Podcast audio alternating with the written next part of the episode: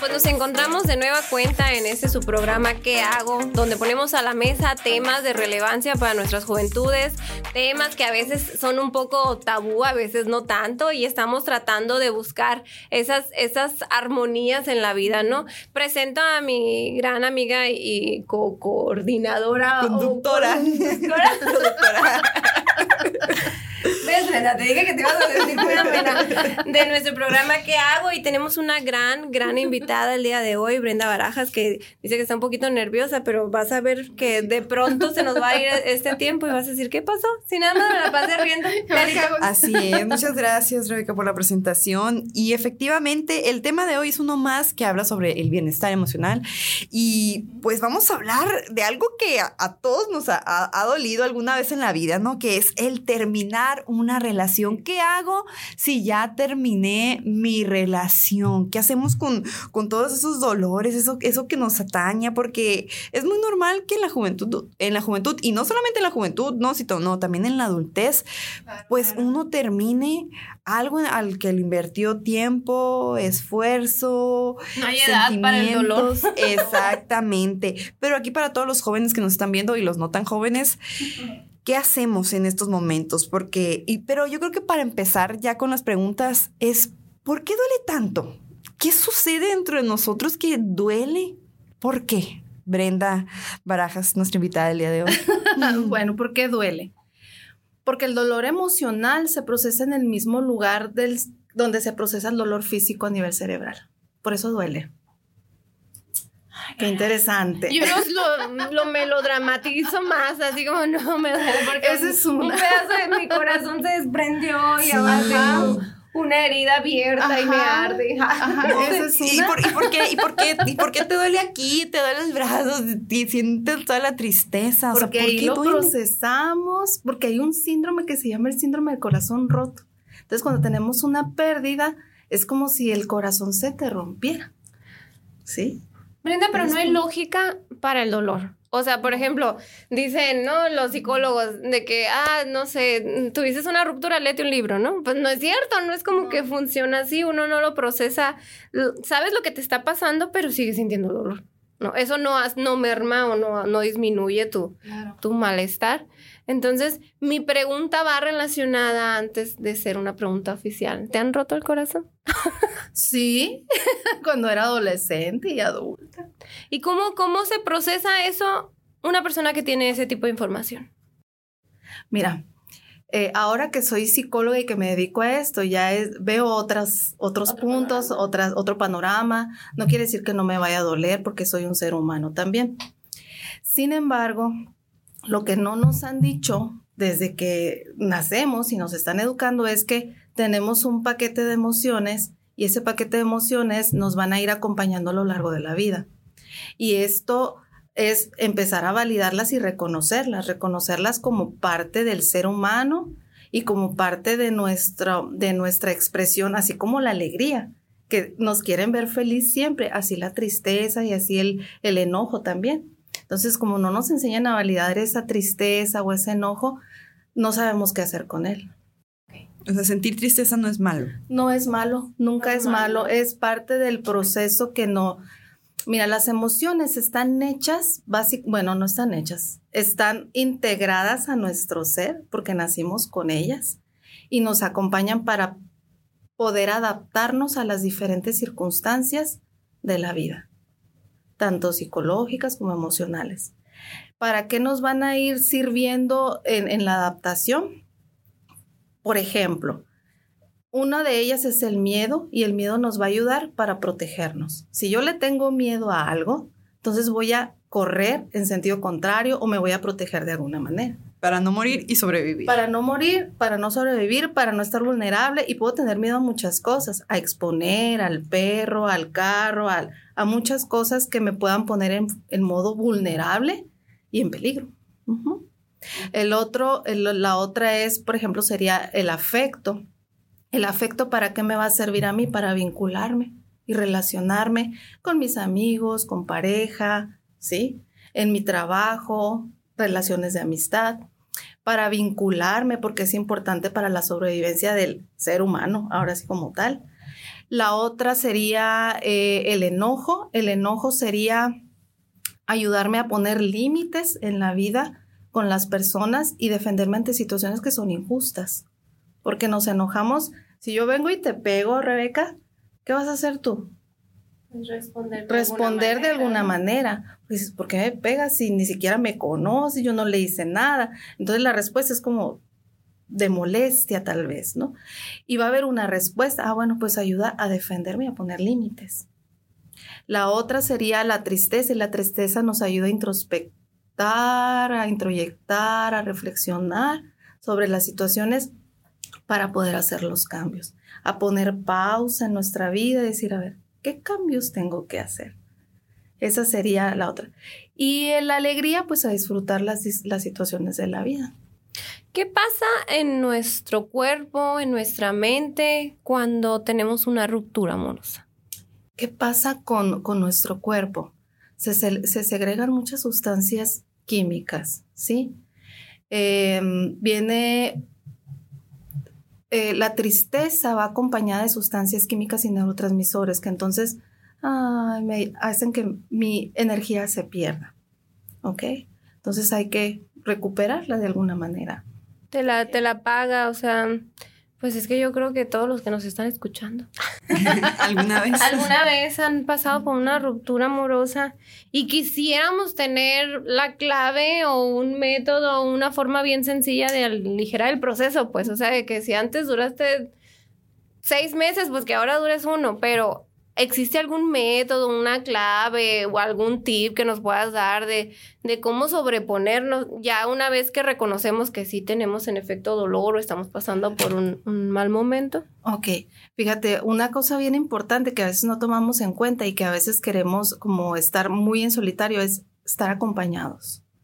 ¿Por qué? A ver, ¿cómo? Acompañados de los amigos, ¿no? O de la familia o de personas importantes en nuestra vida. Resulta que cuando estamos acompañados o de personas que nos quieren, nos sentimos seguros y protegidos. Entonces, el estar acompañados, el que alguien esté ahí, el, aunque sea escuchándonos o estando acompañados, ahí por un ladito, aunque no nos hablen, es, es, una, es una forma, ¿ok? Escribir es otra forma. Dicen, no funciona, sí funciona. ¿Por qué? Porque es una forma, cuando yo le doy voz a mis palabras, eh, mi cerebro empieza a transformar toda esa información y entonces ya la estoy poniendo hacia afuera, ya no estoy aquí adentro pensándola, pensándola, pensándola, ya la pongo hacia afuera. Entonces mi cerebro empieza a aceptar que, ah, eso está pasando. pero, pero también hay gente que, que quiere estar sola, que de pronto se encierran y a llorar. Eso es, lo que, eso es lo que iba, porque a mí me ha tocado ver que, que terminan sus relaciones y lo que quieren es, no quieren ni levantarse, no quieren absolutamente nada, les hablan y, pierden el interés en muchas cosas básicas. Eh, entonces, ¿qué hacer? Pues porque me, toca saber que esas personas ya no quieren sentir eso, pero es tanta las emociones que están eh, viviendo dentro de ellos que, que se enajenan del resto del, del, mundo, pues no, a medida de lo posible. Entonces, o sea, ¿qué hacer? O sea, ¿cómo ayudar a esas personas? ¿Cómo se pueden ayudar si alguien que nos está escuchando está pasando por una situación parecida? Cuando, cuando nosotros queremos sacarlas de, de este espacio, a veces es insistir mucho y a veces no es sano. Ojo, la tristeza nos quiere decir algo y hay que hacerle caso a la tristeza, hay que escucharla. Y se vale permitirte estar triste por un tiempo. Pero aquí es donde está el pero, que a veces no medimos cuánto tiempo. Por eso es importante ir acompañado de, de, un, de una persona que nos ayude y que nos acompañe a, a ver cómo vamos a llevar ese proceso. ¿Por qué? Resulta que Está bien estar triste, llorar, darle, darle voz, validar esa tristeza, pero si quiero estar cinco días, seis días, siete días en la semana dormida, sin hacer nada, entonces mi vida se está perdiendo. ¿Ok? Se está yendo. ¿Cuándo, ¿Cuándo detectar esa delgada línea? O sea, ¿cuánto podemos decir, no sé, un mes es suficiente?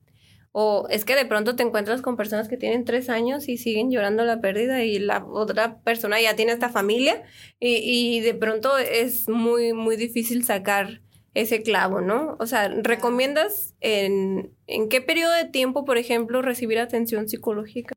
Ok, hay que cuidar que no se convierta en una depresión, ¿sí? La depresión, cuando hay algún tipo de pérdida, eh, puede ser a partir de los seis meses, según el manual diagnóstico que se trabaja con, en el área médica. Pero eh, si la, yo siempre valoro la, el grado de funcionalidad y disfuncionalidad de la persona. ¿Qué tanto es funcional en su vida? Puedo estar triste todo el día, pero voy y trabajo, atiendo mis quehaceres y en la noche voy y lloro todo un ratote y me desvelo, a lo mejor no duermo, no estoy comiendo, me está generando malestar, entonces ya hay que pedir ayuda. El, el grado de funcionalidad y disfuncionalidad. ¿Cuánto tiempo? Dependiendo de la persona. Porque puede tener una semana y no salir toda una semana y está bien y no afectarle en su trabajo y a la siguiente semana se levanta como si nada y va. Pero aquí también es importante pues tomar en cuenta eso. ¿Te ha tocado ver, un, ver casos, o sin decir nombres, ¿no? Ver casos de, de personas que, no sé, a lo mejor mm, duran sufriendo la ruptura, no sé, seis meses, por ejemplo. Más. Más. Por el grado de apego y de vinculación que hay en la relación de pareja. Entonces, sí es importante ver Fíjate cómo vamos siguiendo como patrones o qué esperamos de la relación de pareja. Si nosotros queremos, si nos relacionamos, es que estamos buscando en la relación. ¿Sí? No sé si me explico. Sí, sí, sí. Dependiendo del grado de apego, del grado del vínculo que yo tenga, es también la intensidad de la, del dolor que voy a tener en la pérdida. Por ejemplo, si yo en lo personal mm, identifico a través de este podcast que pues estoy, a lo mejor no estoy manejando correctamente la situación, estoy en una ruptura, eh, me, está, no sé, obviamente pues cuando es reciente, pues inclusive hasta en tu área laboral, pues no, no, traes la misma chispa si eres una persona extrovertida, o a lo mejor si eres introvertida estás más encerrado, ¿no? Eh, cuando como persona ya lo identificas, ¿qué puedes hacer para manejar correctamente esta situación? Pues eh, es decir, si bien me puedo hacer acompañar de, personas que yo quiero, este, puedo escribir mis emociones, ¿qué más puedo hacer? Porque a lo mejor y, y una persona introvertida, no, no va a estar muy rodeada de otras personas. Em, o a lo mejor una persona extrovertida, no sé, no le gusta escribir qué otras herramientas hay para que alguien que ya identificó que, está sufriendo y que pues no está manejando esta situación asertivamente, eh, las utilice. Ok, uno sería lo ideal buscar el apoyo de un especialista. Hay personas que escriben poesía, hay personas que dibujan, pintan, bailan, escriben cuentos, o sea, sí. Eh, escriben música, letras, y crean eh, canciones. Y eso te lo digo porque yo lo he visto como en mi consulta, ¿no? O sea, todo lo que crean a partir de cómo este dolor lo van transformando en, en algo creativo. Shakira. O sea, expresarlo otra vez. Sí, oye, sí, sí, sí, o sea, pudiéramos, pudiéramos poner como ejemplo a Shakira y, y, cómo facturó, vaya, a través de ese, del dolor de un engaño, de una ruptura y, y, y todo lo que eso conlleva, ¿no? O sea, expresarlo a través del arte. Sí, es de las mejores formas como de expresar, porque el arte, el arte eh, habla. Fíjese, curioso es el caso de que de pronto te encuentras una nota de niños de 15, 16 años que se cortaron las venas o se tiraron de un puente porque la noviecita o el noviecito los cortó. Y ¿hay algún tipo de alarma para los padres de familia que digan, ok, mi, mi, mi hija está en una situación de riesgo, pues?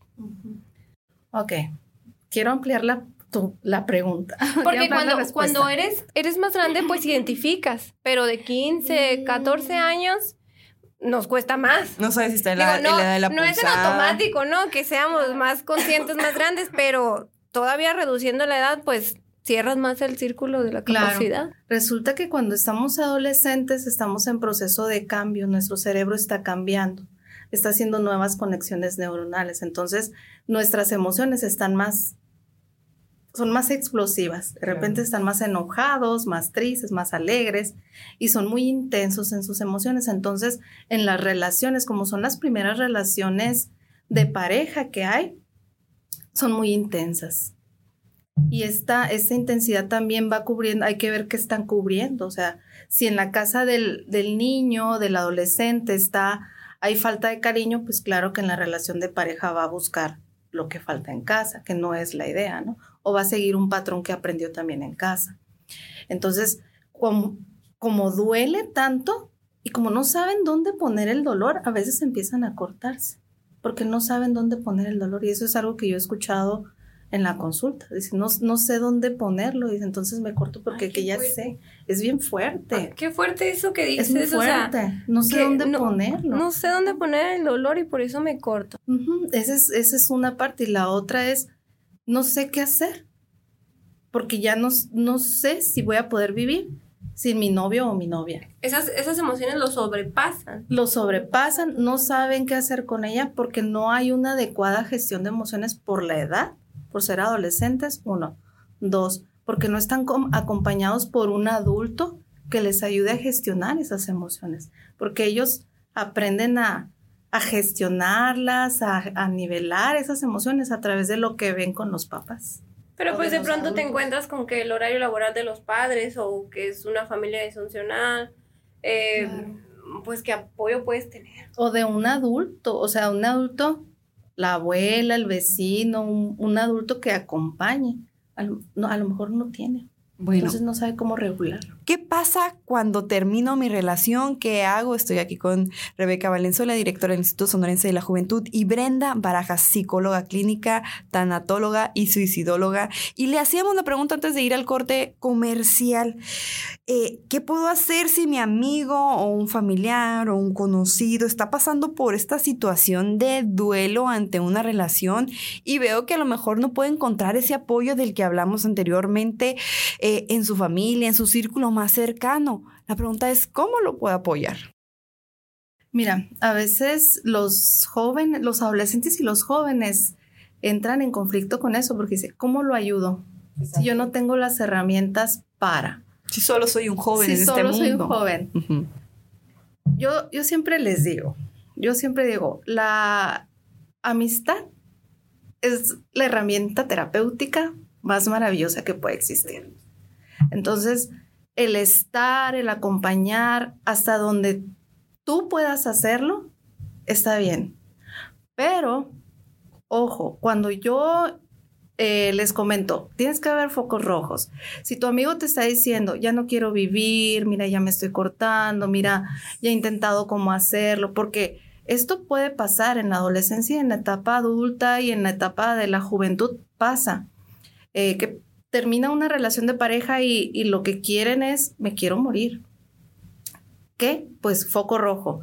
Tú no puedes asumir una responsabilidad como esta, porque no, no sabes si en algún momento va a pasar o no. Entonces, no la asumas.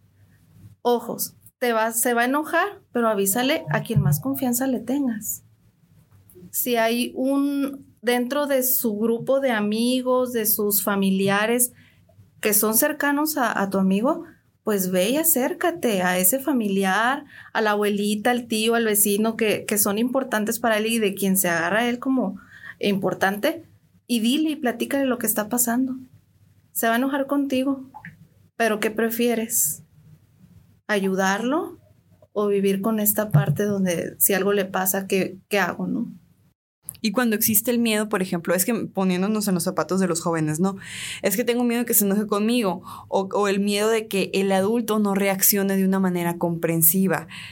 ¿Qué podemos hacer si sentimos que el adulto al que nos vamos a dirigir, por ejemplo, a lo mejor la, eh, eh, la mamá de mi mejor amigo, que mi mejor amigo está casi en depresión a mi parecer, está casi en depresión por, porque lo dejó la novia, entonces, pero no sé cómo vaya a reaccionar la mamá al momento de que yo le diga, ¿no? Porque a lo mejor y vive en un entorno donde el papá los golpea, donde hay, el hermano está en las drogas, etcétera, etcétera. Por eso es importante preguntarle al amigo, ¿con quién te sientes más cómodo? Oh, ok. ¿Con quién, ¿Con quién? ¿Con quién puedo yo platicar en caso de que algo suceda? ¿Y si te dice que con, con, su, con su amigo?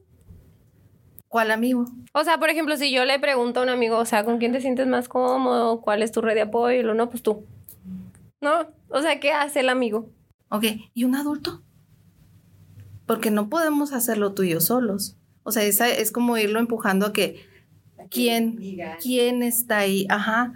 Y si no, pues hay instituciones eh, donde pueden ofrecerles apoyo gratuito también. Claro. Como el Instituto Sonorense de la Juventud, que tiene atención psicológica 24/7 Exactamente. y que es completamente gratuito y secreto. O, o en caso, por ejemplo, donde hay una situación ya de riesgo, habla del 911 y el 911 te van a dar atención psicológica, ahí te van a dar contención y te van a decir qué hacer y cómo hacerlo.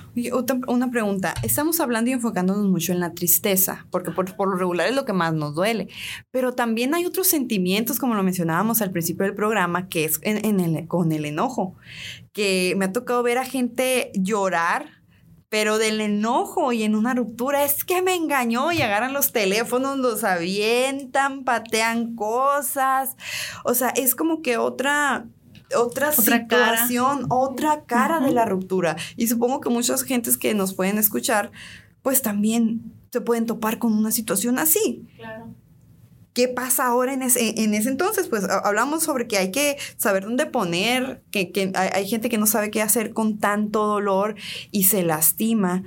Pero ¿qué pasa cuando ya empiezan a lastimar las cosas y, que empiezan a golpear de, de esa como frustración? ¿Qué, qué sucede? Porque también hay, eh, hay ese efecto de enojo.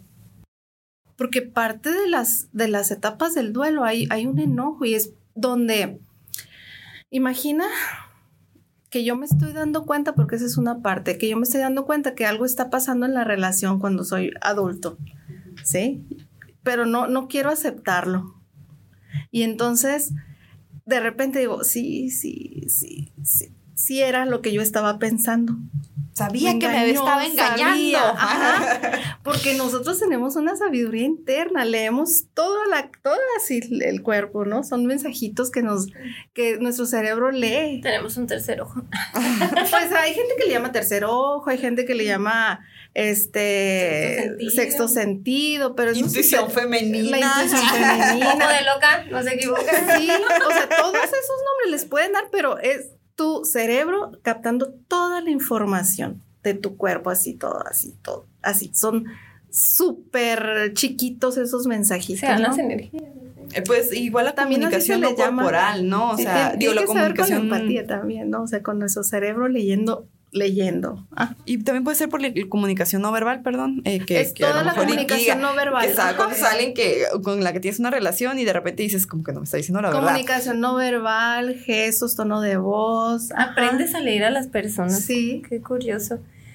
Bien, eh, yo creo que si buscaron este tema, ruptura de la relación, pues quisieran algún tipo de consejo, orientación. Sí, pues eh, yo creo que en primera de cambios la mayoría no va y busca un psicólogo porque cree que es normal y es válido sufrir o sentir ciertas emociones.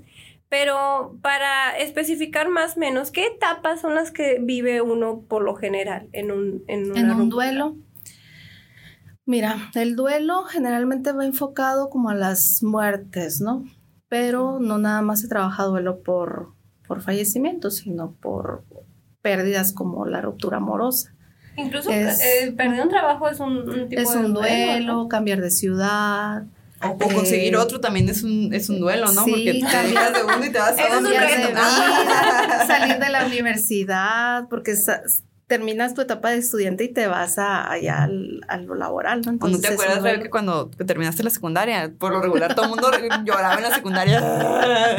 Sí, escribiéndose la camiseta Sí, y la fueron juntos a la prepa, ¿no? Sí, yo también me el pantalón y todo. Pero ¿Qué- qué específicamente en el noviazgo, o sea, porque de pronto, no sé, eh, fue tu novio de toda la secundaria, o de toda la preparatoria, o estuvo conmigo en la universidad en mi peor etapa. Nueve años de novia, sí. Sí, o su primer amor y lo arrastró 10 años. O sea, lo dijo, lo digo en buen sentido. y de Estuvieron pronto, juntos 10 años. y de pronto, pues, ¿no? Ajá. Y estás hablando de que casi la mitad de tu vida estuviste con esa persona, Sí. porque, pues, suele pasar. Y ya no está. Mira, te voy a platicar algo muy personal. Cuando yo estaba en la preparatoria tenía un novio, para que vean que sí he tenido rupturas, dolorosas, ¿no? Esos ojos sí han llorado. y la psicóloga los va a comprender. no se leyó un libro. ¿eh? No, yo los entiendo. Eh, tenía una relación, tuve una relación de tres años y una relación de, de adolescente. Entramos a la universidad. Eufórica. Pues éramos, éramos tranquilos porque éramos, yo era la tranquila, porque siempre he sido muy tranquila, pero tenía un novio así como medio un poquito intenso, ¿no? Entonces fue bien, bien triste cuando terminamos porque pues había en algún momento, ¿sabes que te quieres casar conmigo? Y cuando terminemos la universidad y todo esto, y yo, sí, sí, sí, todo feliz, ¿no? Pero, ay, mira, qué padre. El hombre de mi vida, dice uno. Pues sí, porque yo lo idealizaba, o sea, porque aquí entra la idealización, porque yo, yo creí, pero no, resulta que en el camino fui, en aquel tiempo yo no entendía que yo viví violencia con él, violencia psicológica. Se manipulaba era, era de evaluación, era, ajá. Entonces, ahora yo lo entiendo y digo, ¿qué le pasa a este hombre? ¿No? Ya sé leerlo, ya sé entenderlo. Y me dolió muchísimo. Y, y mucha, hubo mucha tristeza en mí, me deprimí, pero también hubo mucho enojo. Y entonces yo quería agarrarlo y, no, darle donde, donde más le doliera. ¿Qué me ayudó a mí a salir? Yo fui con el médico psiquiatra pero no estuve más que una pastilla me tomé. Y lo que a mí me ayudó a salir fueron mis amigos, porque andaba a todas partes con ellos, ¿no?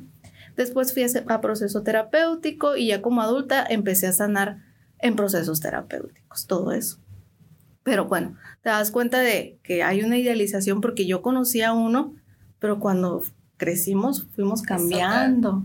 Lo ves como es, tal cual fuimos cambiando y entonces yo recordaba aquel muchacho que conocí y no, resulta que pues ya era otra persona diferente. Entonces se, tiende a idealizar a la persona. Idealizamos. Y eso es algo que sucede en todas las relaciones, se idealiza a la persona. Depende de la, depende de la salud de las parejas si van conociéndose todos los días. Por eso es importante irse conociendo todos los días, ir aceptándose todos los días, ir eligiéndose todos los días, ir viendo los cambios que van viviendo todos los días. Porque hay personas, yo he conocido eh, parejas que están desde la secundaria juntos, noviazgos largos, ahorita tienen familias muy estables con hijos ya en la universidad.